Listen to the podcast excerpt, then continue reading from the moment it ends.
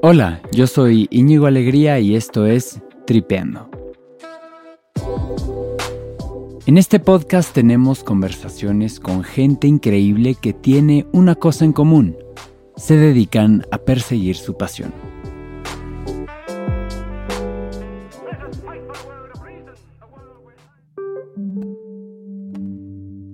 Para este episodio platiqué con Roberta Woodworth y su pasión es escribir y llevar emociones y sentimientos a las palabras.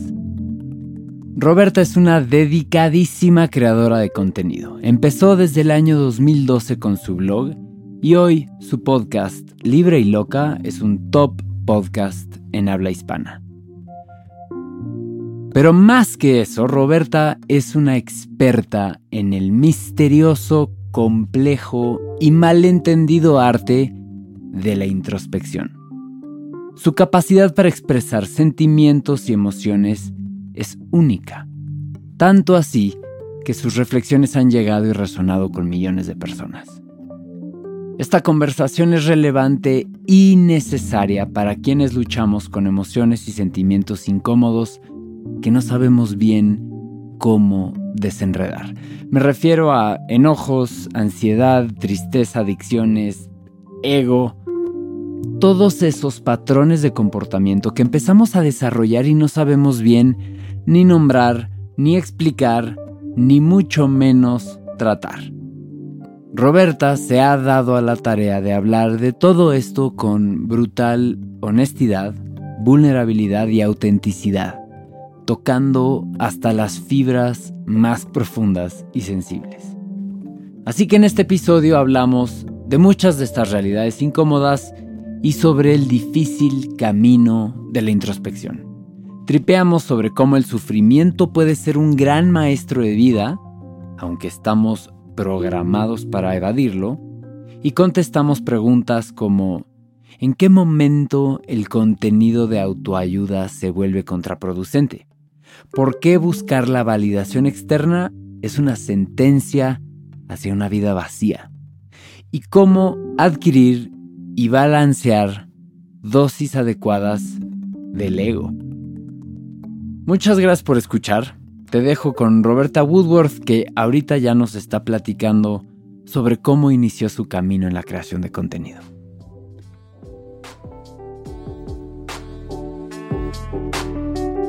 ¿Cuál es la diferencia entre tu contenido de TikTok y de audio? El podcast profundizo. Está padre porque yo soy mercadóloga, ajá, mercado de comunicación toda la vida todos mis maestros me dijeron como tú no puedes tener a la misma gente, o sea, no puedes trasladar a personas de una red social a otra. Y yo eso no tenía súper entendido.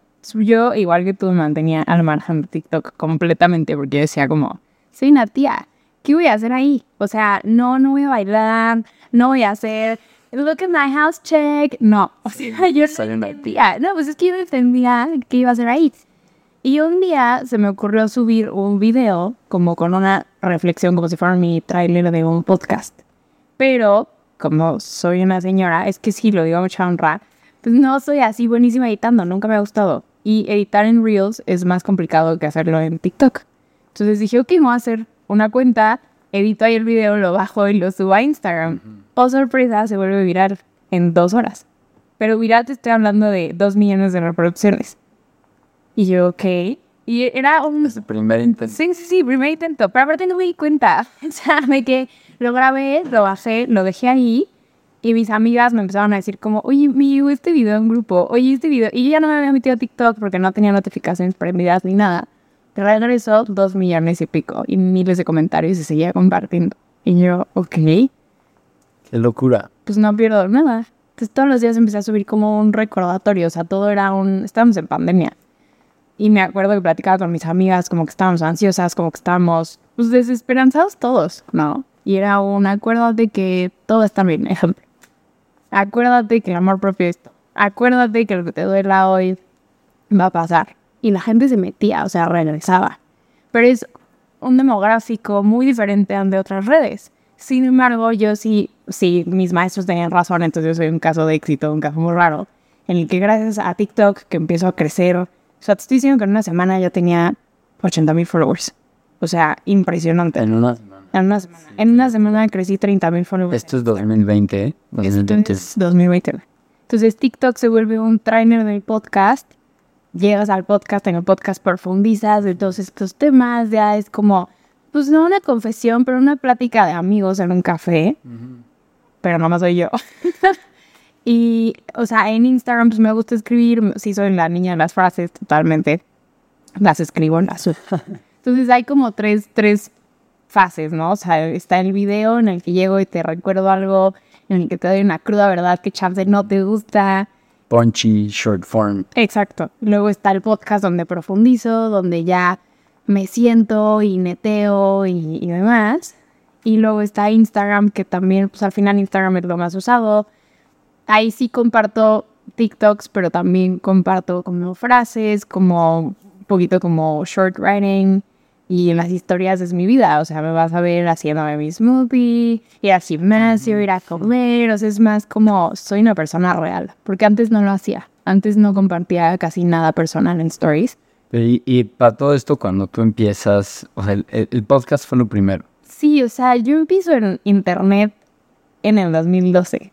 O sea, tenía un blog de moda cuando tenía 15 años, pero los primeros blogs de moda en México.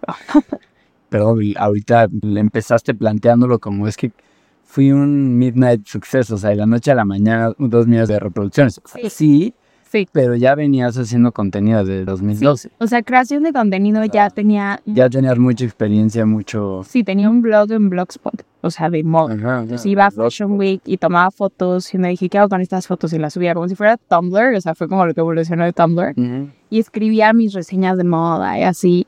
Lo tenía y lo dejaba porque pues, tenía 16, 17 y no tenía mucho compromiso, no, no me fui a estudiar a otro país, entonces entré a la universidad.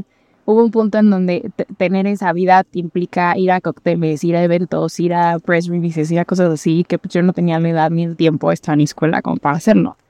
Entonces lo suelto y lo del podcast nace en 2020, un mes antes de la pandemia, en febrero, 19 de febrero de 2020, publiqué el primer episodio.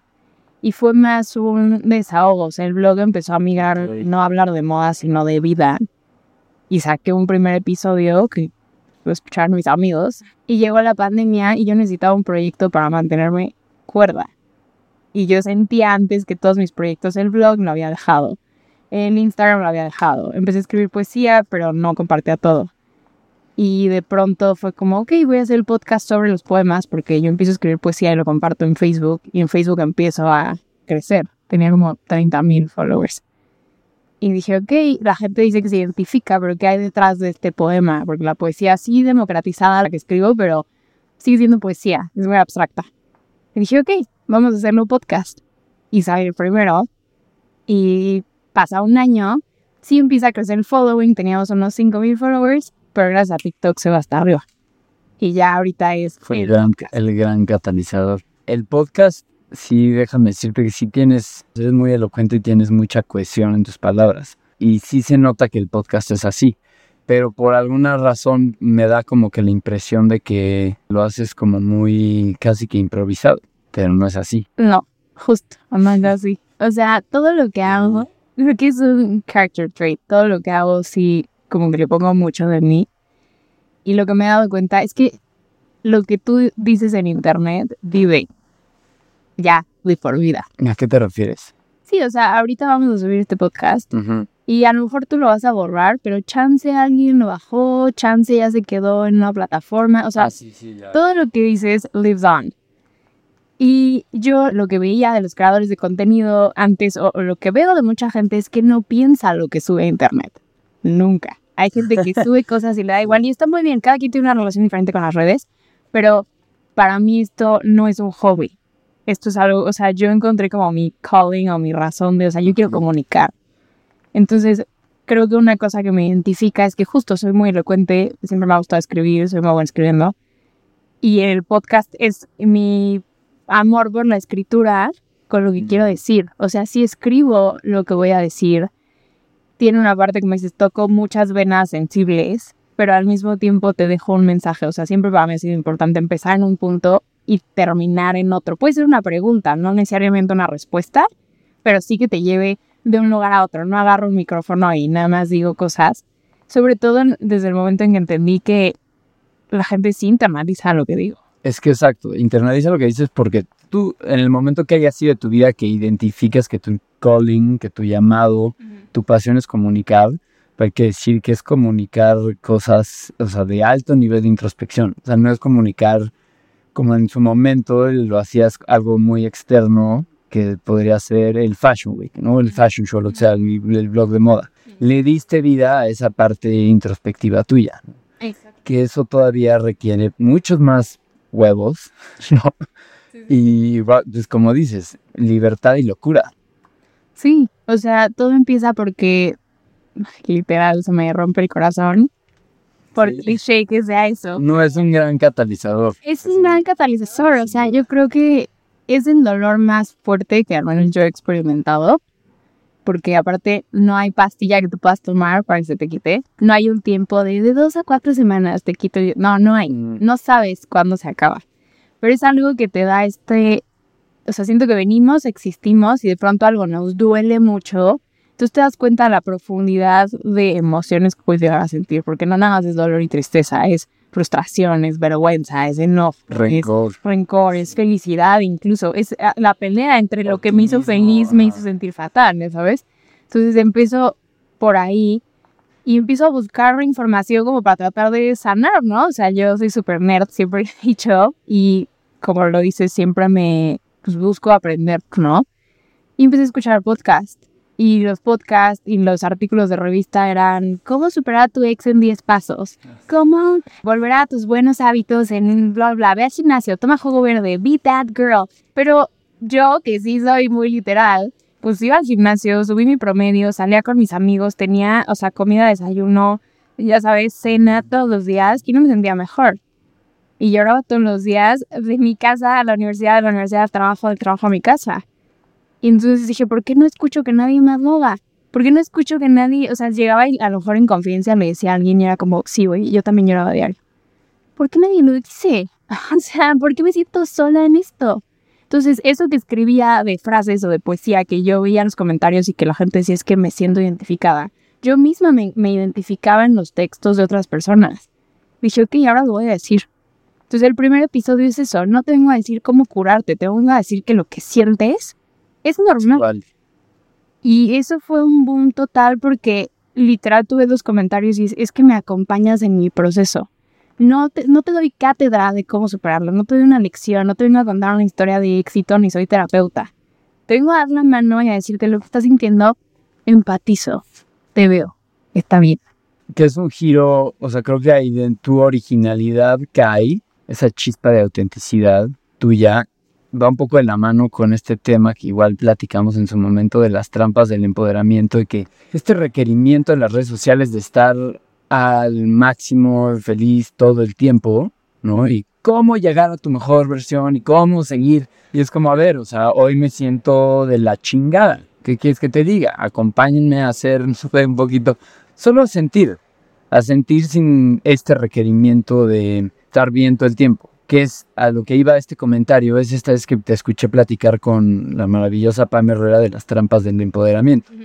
Como sí es muy peligroso entrar a este look donde el contenido que estás consumiendo tiene el mejor interés del mundo por ayudarte. Pero, al, o sea, cruzas una línea donde al final pues entras en un loop donde quizá te empiezas a caer mal.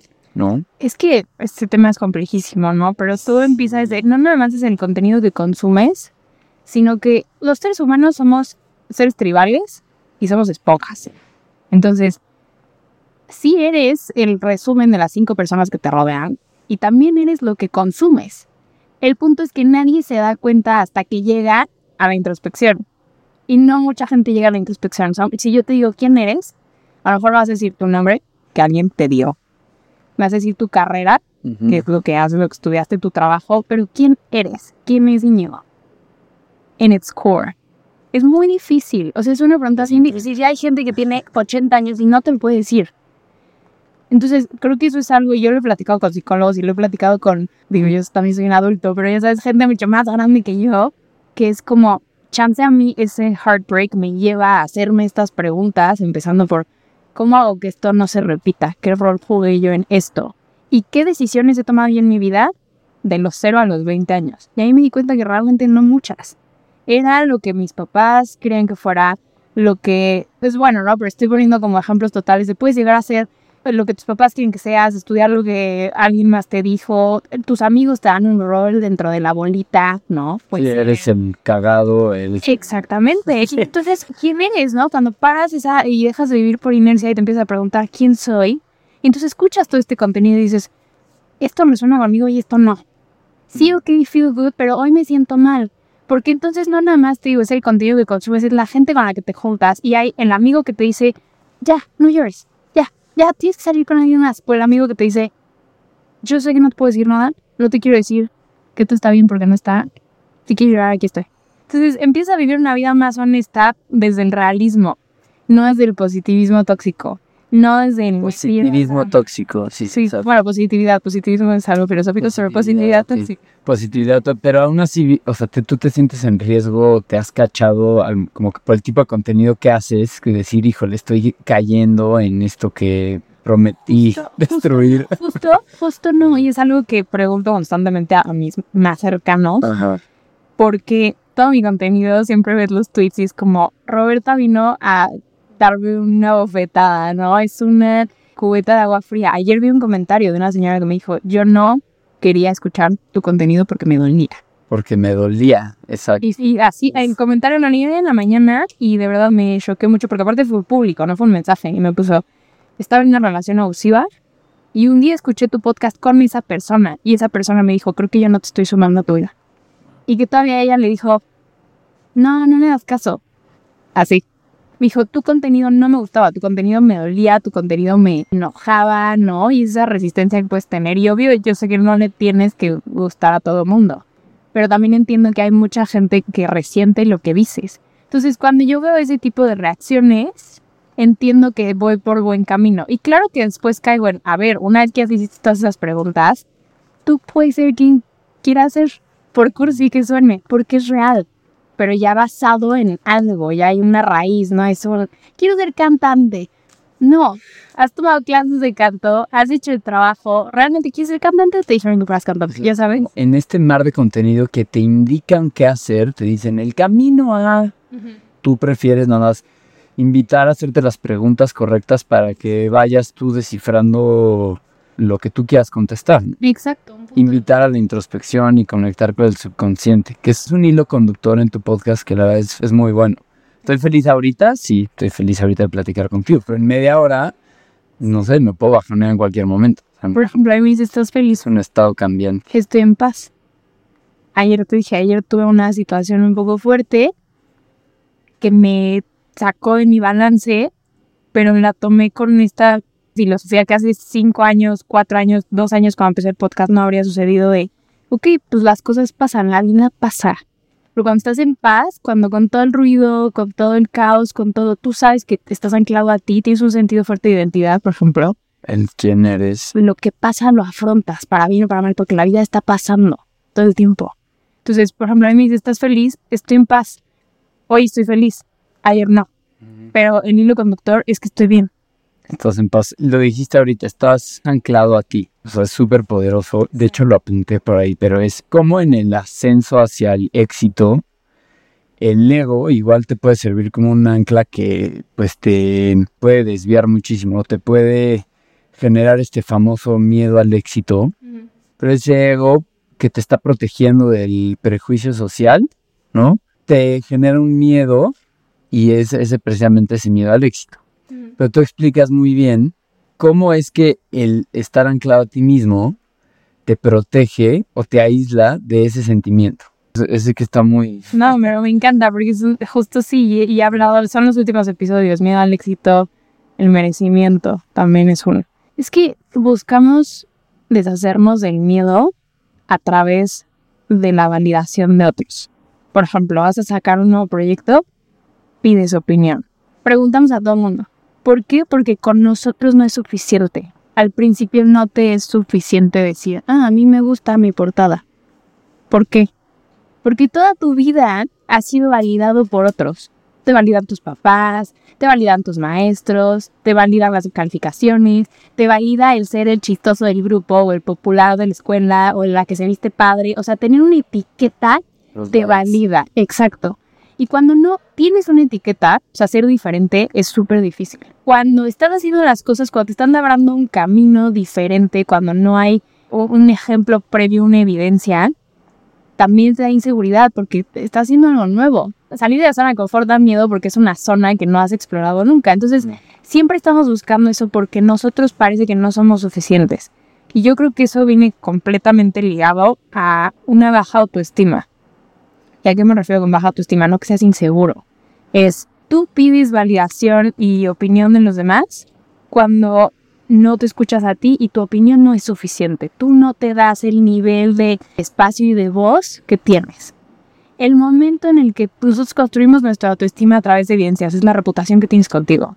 Entonces, si tú te dices, por ejemplo, voy a escribir todos los días media hora, y todos los días escribo media hora, a veces escribo una, a veces escribo dos, pero todos los días escribo, yo sé que si mañana tengo un proyecto que tenga que entregar, yo sé que puedo hacerlo porque tengo esa disciplina, ¿sabes? Tengo esa disciplina, tengo esa... Para mí la moda me sirve para sentirme bien conmigo. Sí es mi armadura que me pongo hacia el mundo, ¿no? A partir de la pandemia yo dije, me voy a poner lo que me quiera poner, voy a dejar el vestido para la ocasión, el perfume para la ocasión. No, porque luego nos encierran dos años, y ahí lo tienes. Entonces, son compromisos que hice conmigo. A partir de eso, siento que no dependo de nadie más. No sé si te ha pasado que a veces tienes un proyecto y pides ayuda a alguien que crees sabe más que tú y esa persona te deja tirado. No llegó el productor, no lo editó a tiempo, no te lo entregó. ¿Por qué? Porque dependiste de alguien más. No estoy diciendo que no dependan, ojo. Pero estoy diciendo que a lo mejor tú tienes la confianza en, bueno, pero lo puedo hacer yo. Si no sale, me tengo a mí. el momento en el que yo empecé a tenerme a mí y tengo evidencias de todo lo que he hecho conmigo para mí, con mi paz mental, emocional y mis proyectos en mente, yo dejo de necesitar que alguien más valide si le gusta o no me importaba. Yo sé que a mí me gusta la portada. Ha habido episodios del podcast que se los he puesto a personas muy llegadas a mí. Incluso a mi mamá, por ejemplo, me llevo muchísimo con mi mamá, todo el mundo que me escucha lo sabe. Y mi mamá me ha dicho, mm, es un tema un poco fuerte, claro, porque le da miedo porque siente que me expongo. Pero yo sé que ese tema fuerte es algo de lo cual se necesita hablar y el podcast me va increíble. Entonces, como yo lo sé, llámale intuición, llámale confianza en mí misma, llámale ego, pero es que necesitas un poco de ego, o sea, la gente lo ve como, no, hay que deshacernos del ego, es culpa del ego. No, no, no. El ego necesita un balance. El ego es lo que te dice, y tú eres capaz de hacer esto, hazlo. Porque si no tuvieras ego no harías nada.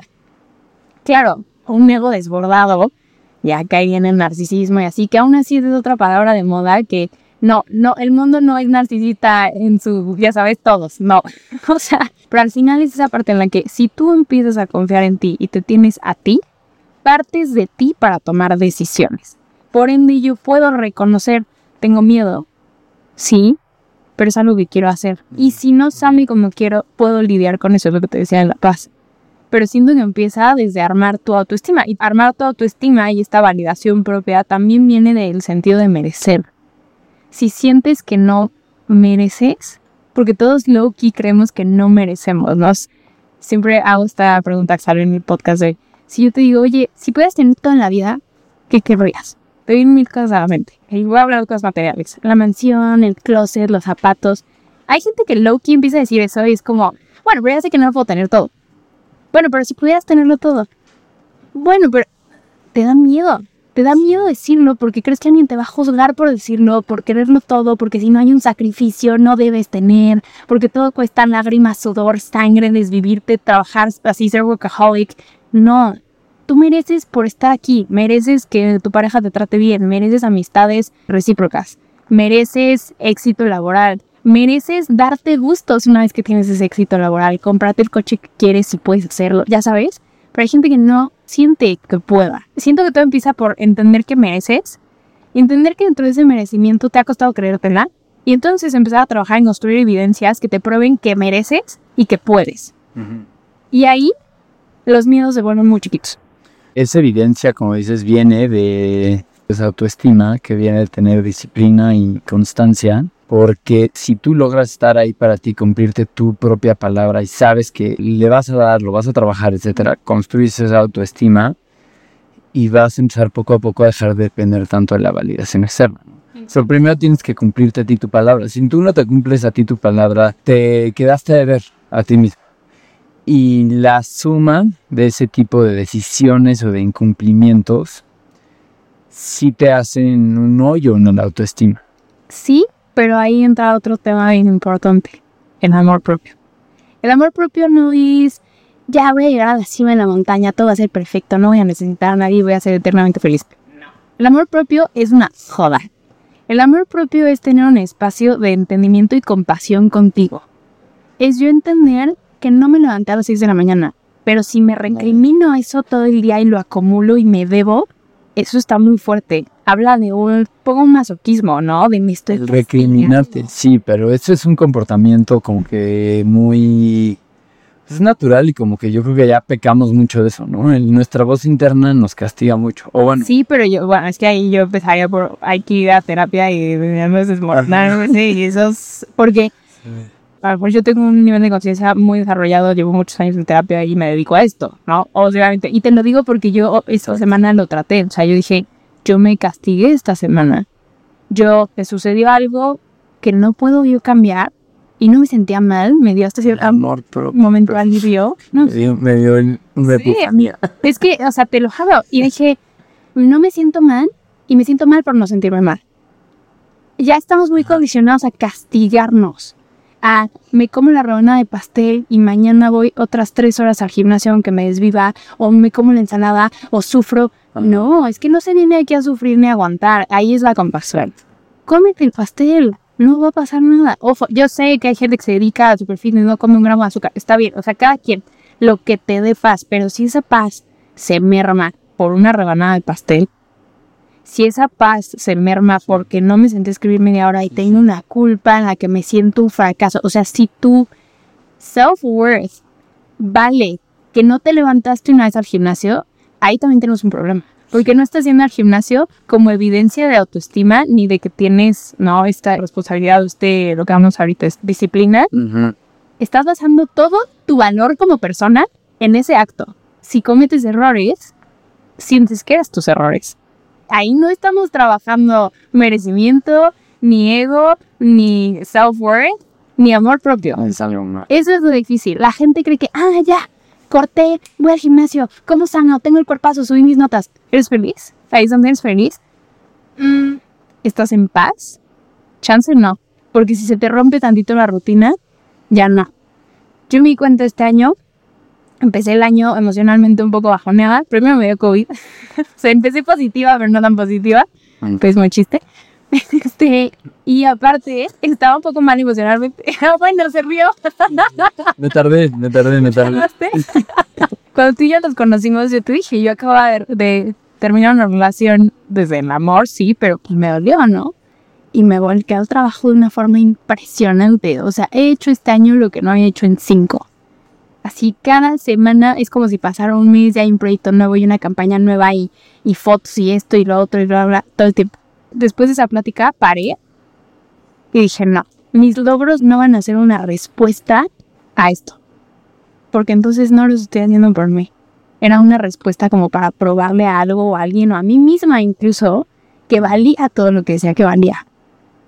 Y eso no está padre.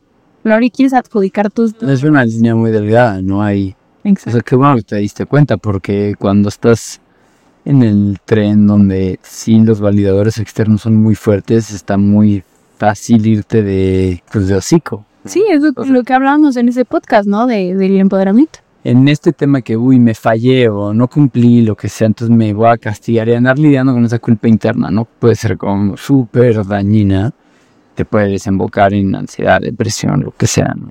Pero luego la culpa de no sentir culpa. O sea, el remordimiento de no sentir remordimiento alguno. Claro, porque esa es la zona de confort. Estás tan acostumbrado a sentirte mal que el día que no te sientes mal es raro. Es que ese principio aplica en la cualquier área. Me quedo en la relación tóxica porque mejor algo malo conocido que algo bueno por conocer. Exacto. Porque ya sé lidiar con esta persona que me sobaja todo el tiempo. No sé estar solo. algo que o sea, a mí en lo personal me ha pasado, hay un puente entre el overthinking y el OCD mental, que tú te levantas la mano con mea culpa, cosa que yo también tengo, pero hacia a la procrastinación. En mi caso, la procrastinación que es voy a empujar la realización de las cosas o de mis tareas porque en ello hay un miedo escondido. Ajá, o un miedo a que, pues, ¿para qué le escribo si de todos modos me va a contestar? ¿O para qué mando el, la propuesta si no me van a contratar? O sea, ¿no? ese miedo al fracaso, muchos miedos que hay detrás, ¿no? Pero por lo que logro deducir de cómo tú te pones a, a chamear, chamear, chamear, o sea, me imagino que has lidiado mucho con la procrastinación, pero ya traes ahí un método para pues, minimizarla. ¿Qué? Uno, ya no acepté. O sea, ya acepté que voy a procrastinar. Sí soy esa persona que te diría como... Es el típico trabajo bien bajo presión. Seguro eras la persona que tenía que entregar un ensayo y lo hacía una noche antes. Obvio, obvio. Porque te da miedo hacerlo, pero sabes que puedes hacerlo. Mm. Y sabes que chance no está tan difícil y tienes la idea, pero ay, me siento y no me sale. Pero al cuarto para hora te sale perfecto. Cañón. wow, fue increíble. Así funcionó yo. Así fue la presentación que yo te dije. Llevaba tres semanas trabajando en una ponencia que di. El último día, un día antes de la madrugada, la cambié toda. Y quedó espectacular. O sea, yo sabía lo que quería decir. Entonces, una ya acepté que voy a procrastinar. Y entonces empiezo a procrastinar antes, o sea, ah, faltan dos meses, ya debería de empezar. Y me siento y me empiezo. Y escribo así, pero empiezo dos meses antes, ¿verdad? Es como para darme el tiempo de que no sea el cuarto para el ratito. Pero si llega a ser el cuarto para el ratito, no me culpo. Yo sé que es algo que tengo que trabajar, porque es algo muy arraigado de la ansiedad que nos pasa a todos, como dices. Pero no tengo una solución justo para decirte cómo no procrastinar, no Solo sé que empiezo un poco antes a mapear, a pensar, ¿no? O sea, ahorita tengo un proyecto justo, es una temporada nueva, muy cool, que no es una guía, pero son seis grandes preguntas, o seis grandes puntos más bien para hacerte las preguntas correctas respecto a quién soy, cómo encuentro mi motivación, por qué el amor nos descuadra tanto, qué haces con el desamor, cosas así. Y llevo mucho tiempo trabajando, yo en mi cabeza ya tengo mapeada toda la temporada, yo sé qué quiero decir, pero me doy el tiempo suficiente para que vaya como fluyendo y yo soy esas personas que si tienen un pendiente no me siento en paz si lo tengo como sobre mi cabeza, ya sabes. Entonces, ok, me voy a preparar. En el Inter leo cosas al respecto, escucho cosas al respecto y como yo sé que todo se está maquinando aquí arriba, lo dejo ser, estoy en modo esponja, estoy absorbiendo, estoy haciendo, ya sabes, chance no me siento a escribir ni bajo, pero estoy empapándome del tema para que cuando lo haga ya escuche todo esto y entonces lo que se me quedó es lo que sale. Eso sí, eso es buenísimo. Mejor cumplimiento. Chance, date esa flexibilidad desde el entendimiento de cómo funcionas, porque chance esa parte de cómo funcionas no la puedes cambiar así la puedes cambiar con los años, poco a poco, pero es de lo que hablamos, de la gente no cambia. La gente, yo quiero cambiar, tú quieres cambiar esa parte de ti.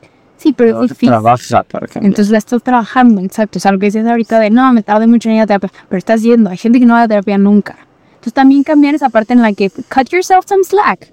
Y te lo estoy diciendo yo, que soy la señora perfeccionismo.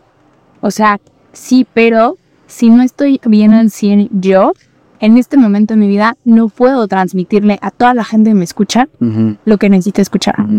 Porque lo vibran, yo lo veo, o sea, he subido cosas y la voz se te escucha diferente. Es que lo que subiste ayer, algo pasó. Ya lo ven, se vuelven una parte, pues sí, es una comunidad. En mi caso es una comunidad muy cercana, que toca temas muy profundos como este, imagínate, cada semana. Yo tengo un podcast que justo la pregunta es, ¿qué aporta a mi vida. Y no, siempre que digo cosas así es como a una persona. Si pensaste en una persona. ¿Qué aporta a mi vida? Una amistad, una. Un internship. Estás en un internship en el que te hacen trabajar de sol a sol, no, no te pagan, pero lo único que haces es ir por café, o sea, tampoco estás aprendiendo y te tratan horrible. ¿Qué haces ahí?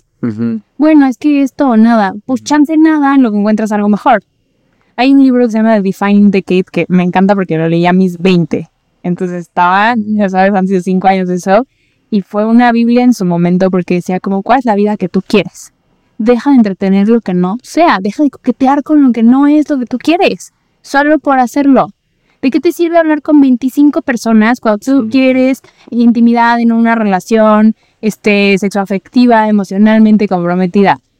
¿Qué haces ahí? Nada más por tener la anécdota no te sirve. Voy a trabajar en Starbucks un fin de semana, un fin de semana, un verano, porque quiero dinero rápido para viajar. Pero me ofrecieron un internship no pagado en el fondo de inversión increíble en el que quiero estar y bla, bla. Pues chance de ese sacrificio que a la larga te va a llevar a lo que quieres. O sea, la vida es muy corta para, entiendo el hedonismo de vivir experiencias y vivir el momento, pero personalmente creo que lo que hace que no te pierdas es vivir el momento con intención. Con intención. Porque puedes fluir con la corriente, pero hay dos formas de fluir. Mm. Puede ser la hojita que va arriba abajo, arriba arriba, o la hojita que da vuelta sobre sí misma y no se mueve. ¿Cuál es el propósito de tu vida? Dicta mucho quién. así empezamos y pues así cerramos con el anclaje a la pregunta más difícil, pero que todos tenemos que hacer el esfuerzo de ir contestando. Para cerrar, futuros proyectos que vienen y que te tengan emocionado, que te sientan alineada a tu propósito de vida.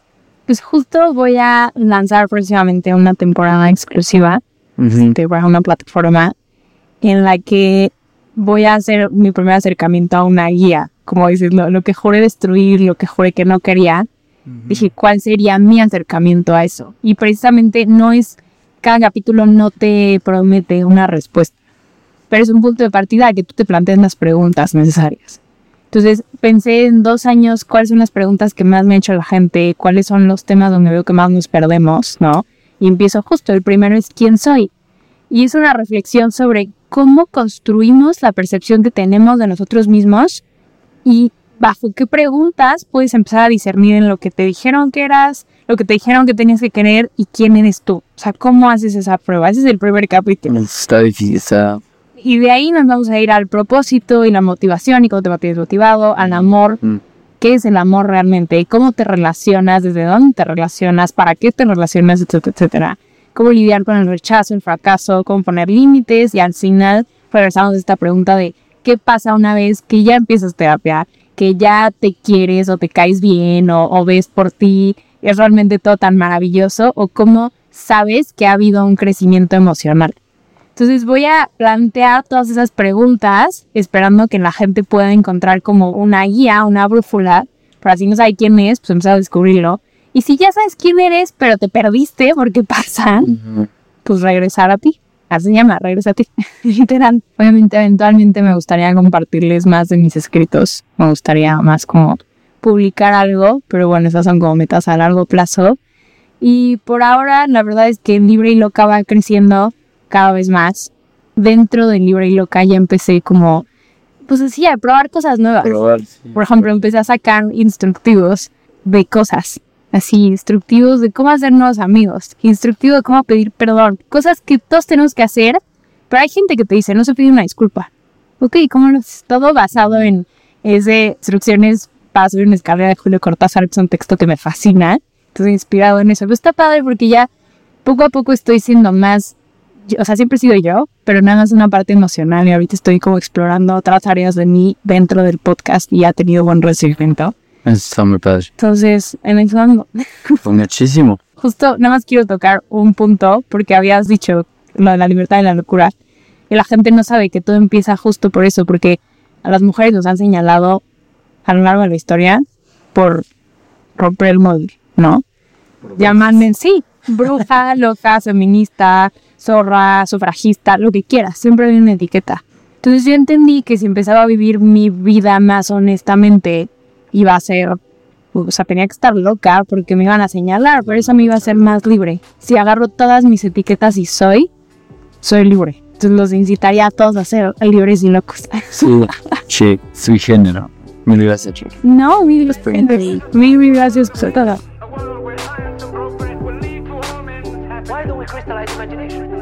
My mind.